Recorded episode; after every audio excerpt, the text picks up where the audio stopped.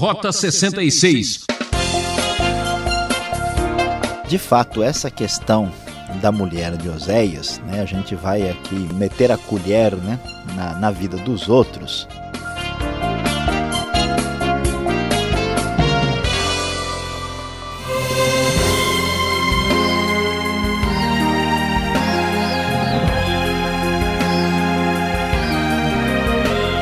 Ouvinte Transmundial, hora e vez do programa Rota 66, a trilha da aventura bíblica.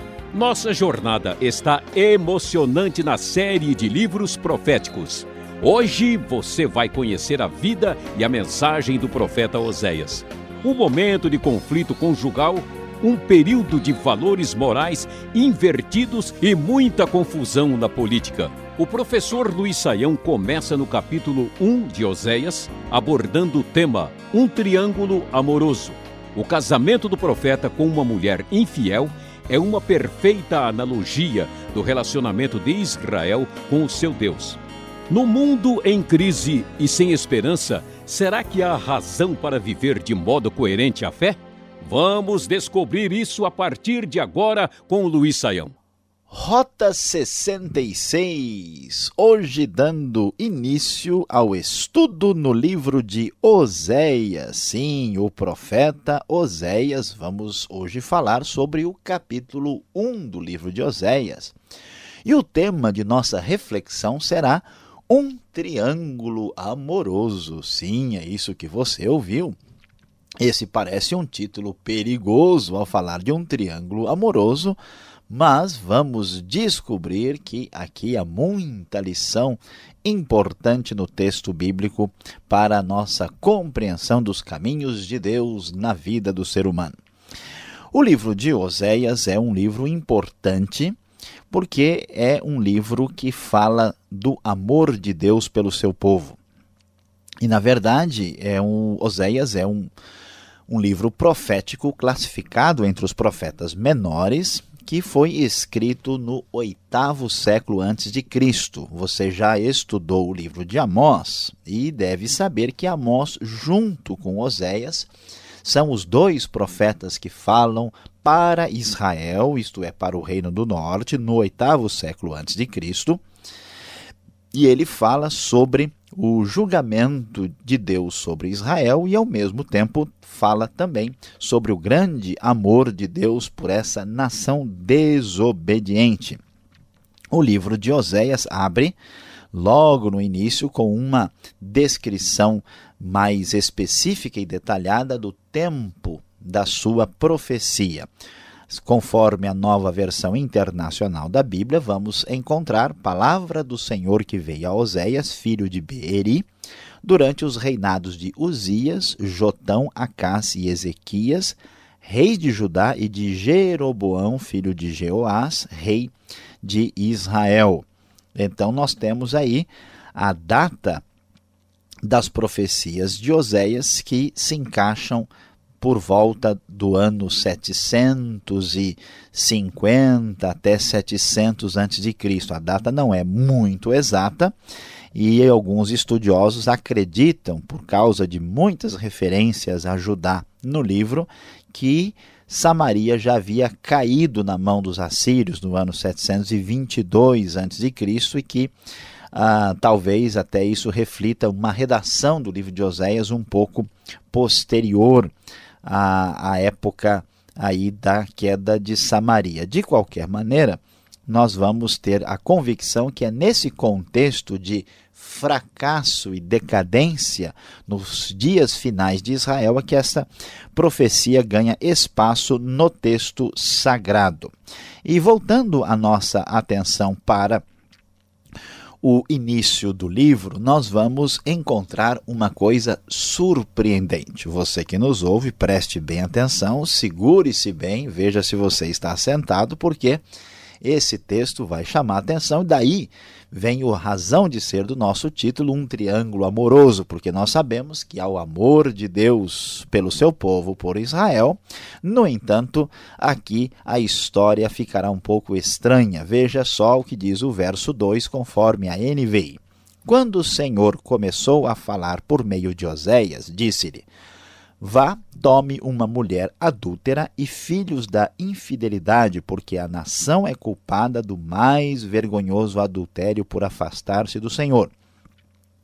Por isso, ele se casou com Gomer, filha de Diblaim, ela engravidou e lhe deu um filho. Então, se entendemos corretamente o texto, Deus manda Oséias se casar com uma mulher adúltera, literalmente no texto hebraico, uma mulher de prostituições, ou seja, uma mulher de vida imoral. Inclusive, os filhos são chamados filhos de infidelidade. A grande questão e dúvida que vem para nós é como é que Deus manda o próprio profeta se envolver com uma mulher desse caráter, desse perfil. Seria isso viável? Seria aceitável? Como entender uma circunstância bastante uh, impressionante e estranha ao nosso ver ao ler o início do livro de Oséias aqui.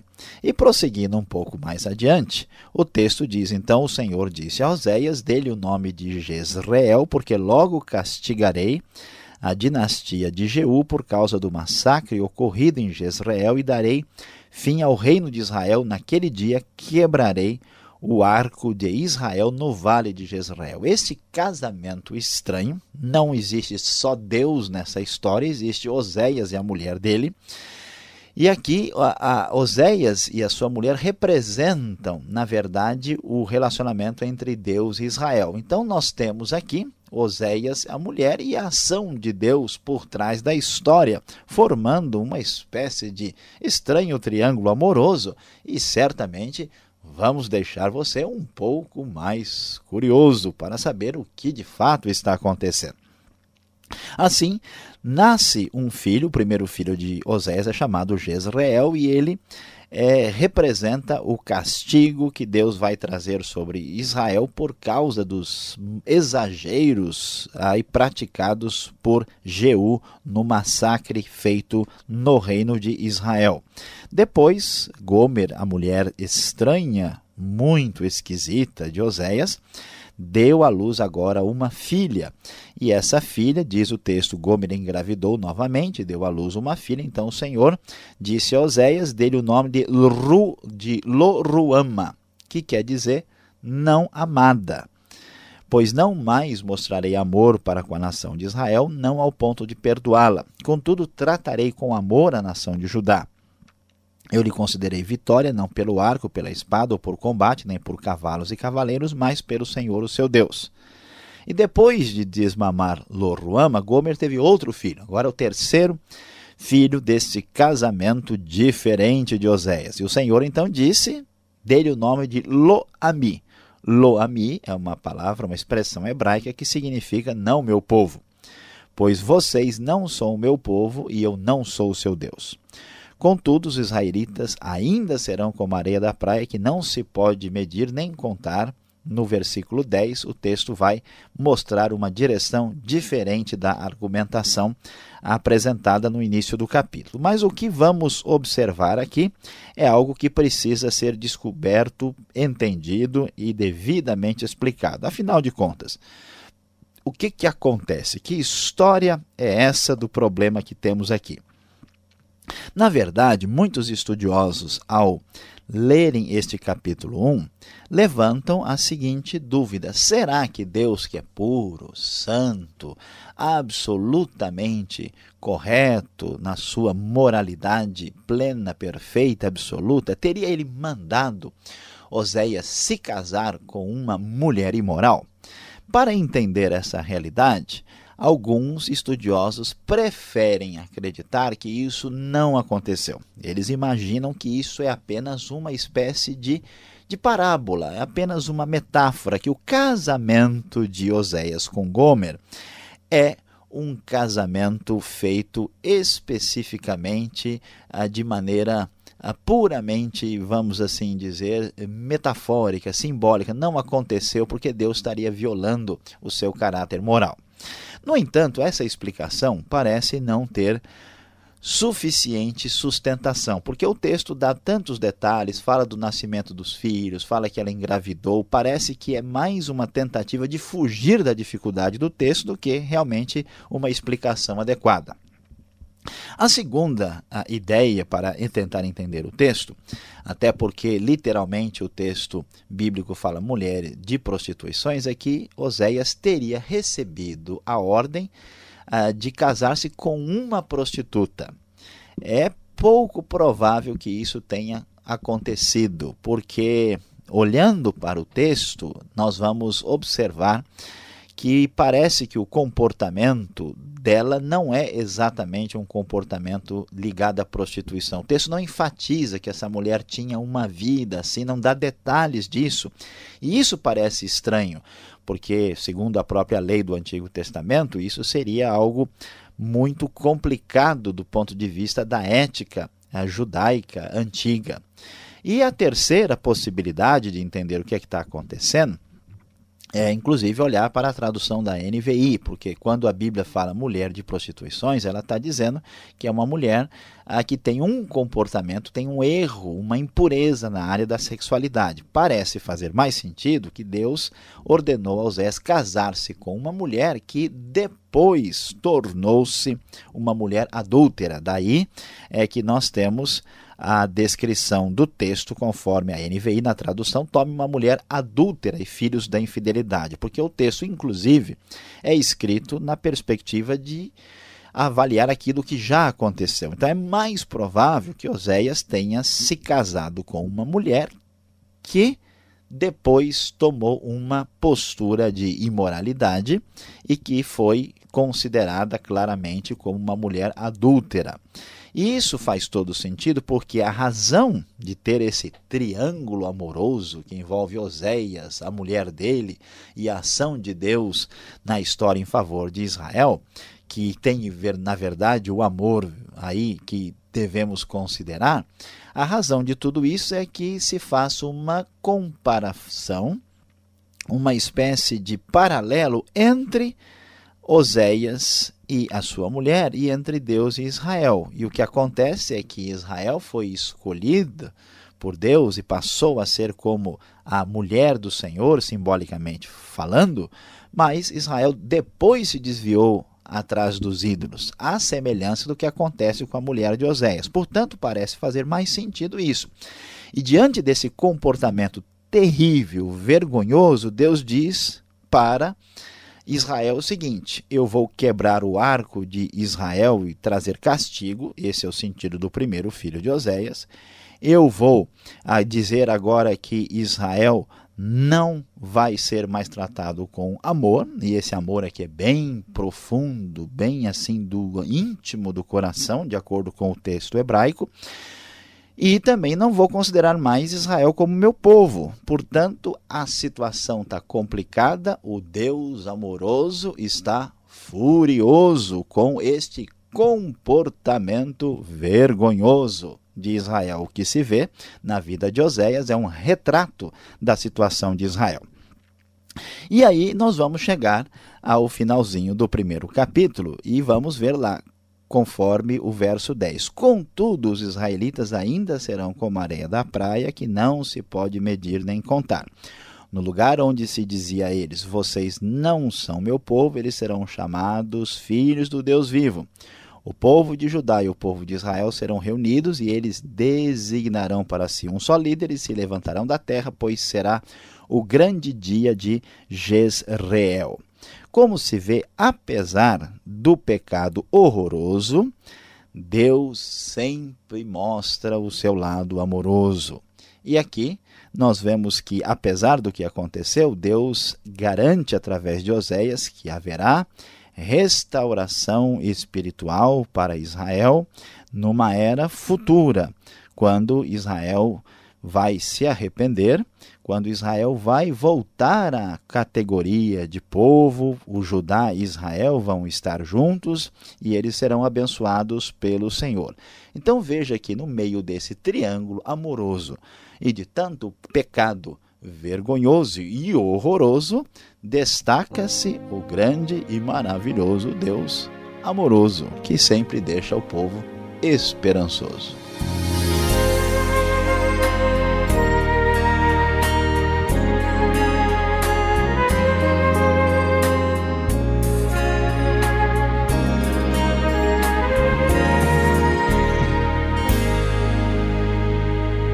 Estamos apresentando Rota 66, o caminho para entender o ensino teológico dos 66 livros da Bíblia. Esta é a série Profetas, hoje destacando Oséias.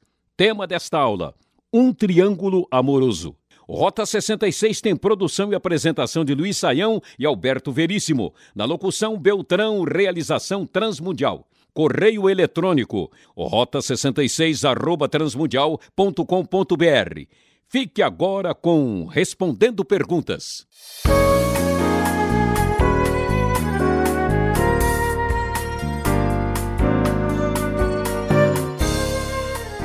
Vamos agora para a aula prática aqui no Rota 66. Você está acompanhando a nova série Oséias, o profeta do Antigo Testamento, no capítulo número 1 Professor Luiz Saião está aqui para responder as perguntas e nós queremos saber quem é este Oséias. Professor, podemos saber um pouco mais sobre Oséias, sua época? Parece ser muito interessante este momento na história, não é mesmo?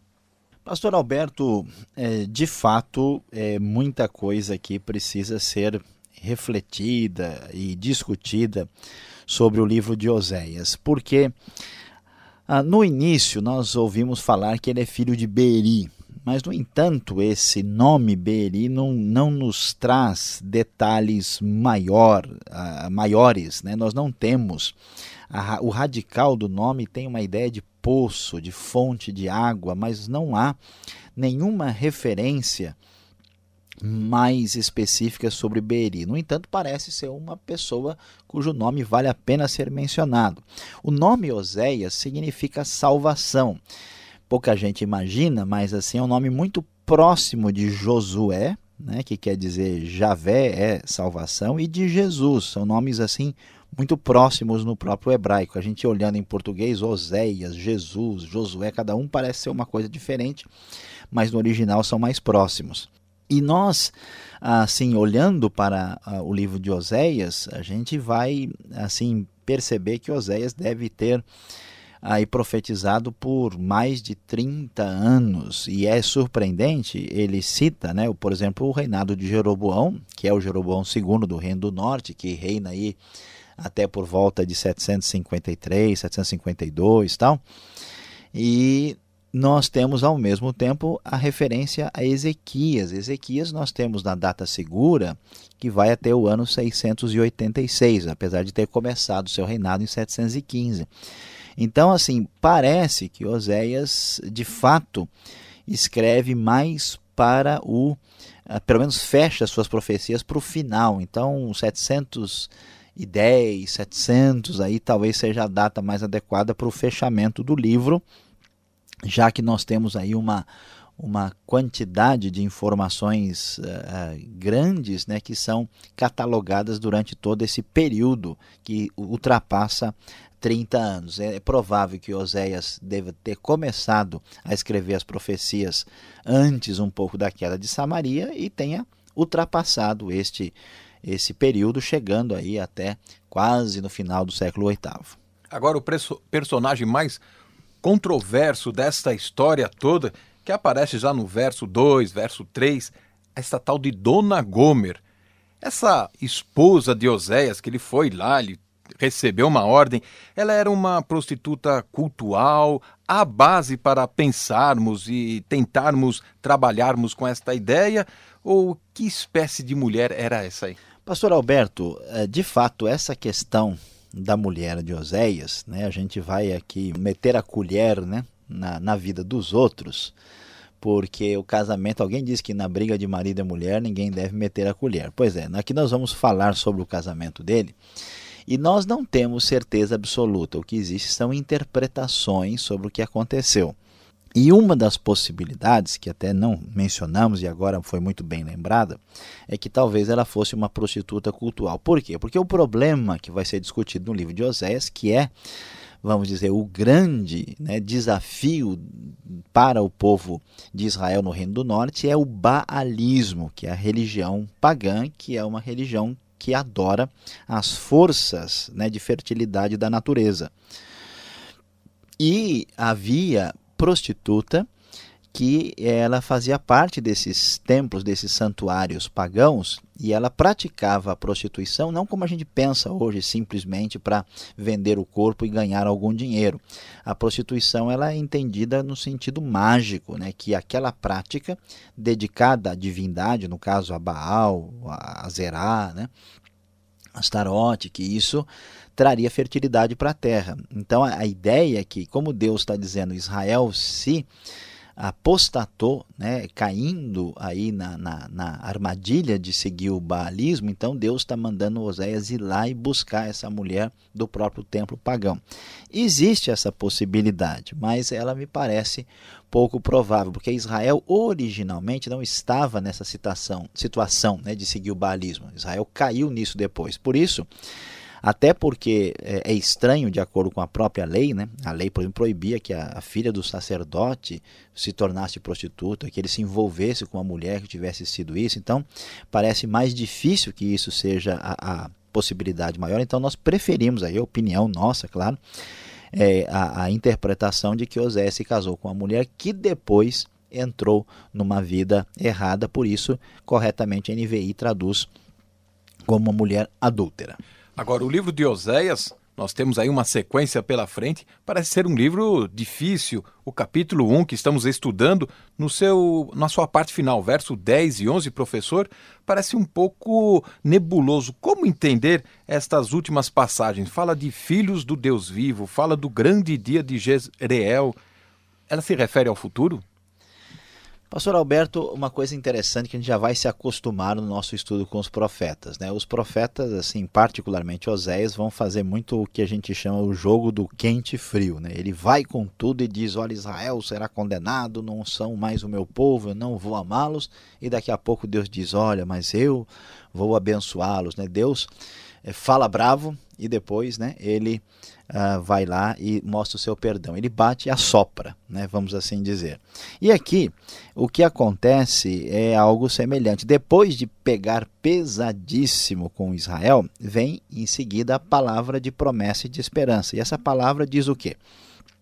Que os israelitas seriam ainda como areia da praia e eles voltariam à sua condição né, de filhos do Deus vivo, vão voltar a ser povo, mostrando a ideia de que Deus está no controle e no domínio da situação, e que eles seriam reunidos de novo e haveriam de subir ou se levantar da terra, pois será o grande dia de Jezreel. Jezreel, nome da no primeiro filho de Oséias, referência, né, aí também de uma matança terrível feita lá uh, pelo Jeú, mas mostrando que Deus tem uma palavra de, de esperança e de restauração para Israel. Alguns acham que isso se deu depois do cativeiro, ah, no momento posterior, talvez na volta do povo de Judá, mas esse esse restabelecimento completo aparentemente não se deu ainda. Outros entendem que isso acontece em Cristo, que isso é muito simbólico que acontece simplesmente com a vinda de Cristo que abençoa o mundo todo e a Israel também. Aparentemente, na nossa opinião, existe um elemento que ainda deve acontecer no futuro nessas profecias, mostrando uma bênção futura na restauração de Israel, que envolve também um dia quando Israel vai reconhecer o seu próprio Messias. Obrigado, Saião, pelas respostas. Você que está acompanhando essa nova série percebeu que vem muita coisa boa por aí. Por enquanto, fique ligado, temos mais um minuto para falarmos com você.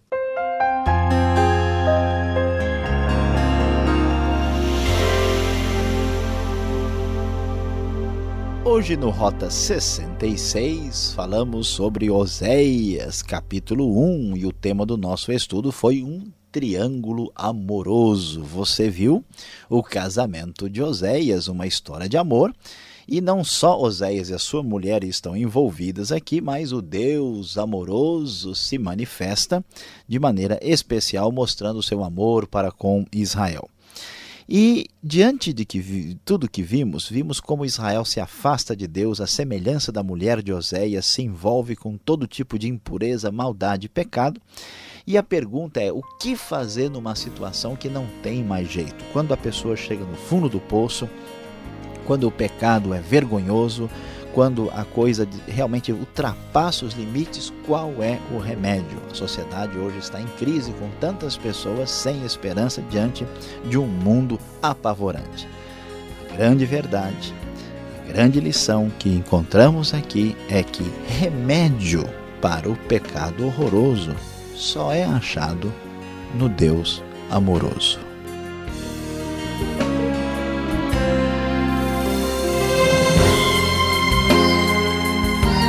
Acabou mais um programa Rota 66. Voltaremos nessa mesma emissora e horário com mais um estudo especial tão somente para você. E acesse o site transmundial.com.br. E obrigado pela audiência e até o próximo.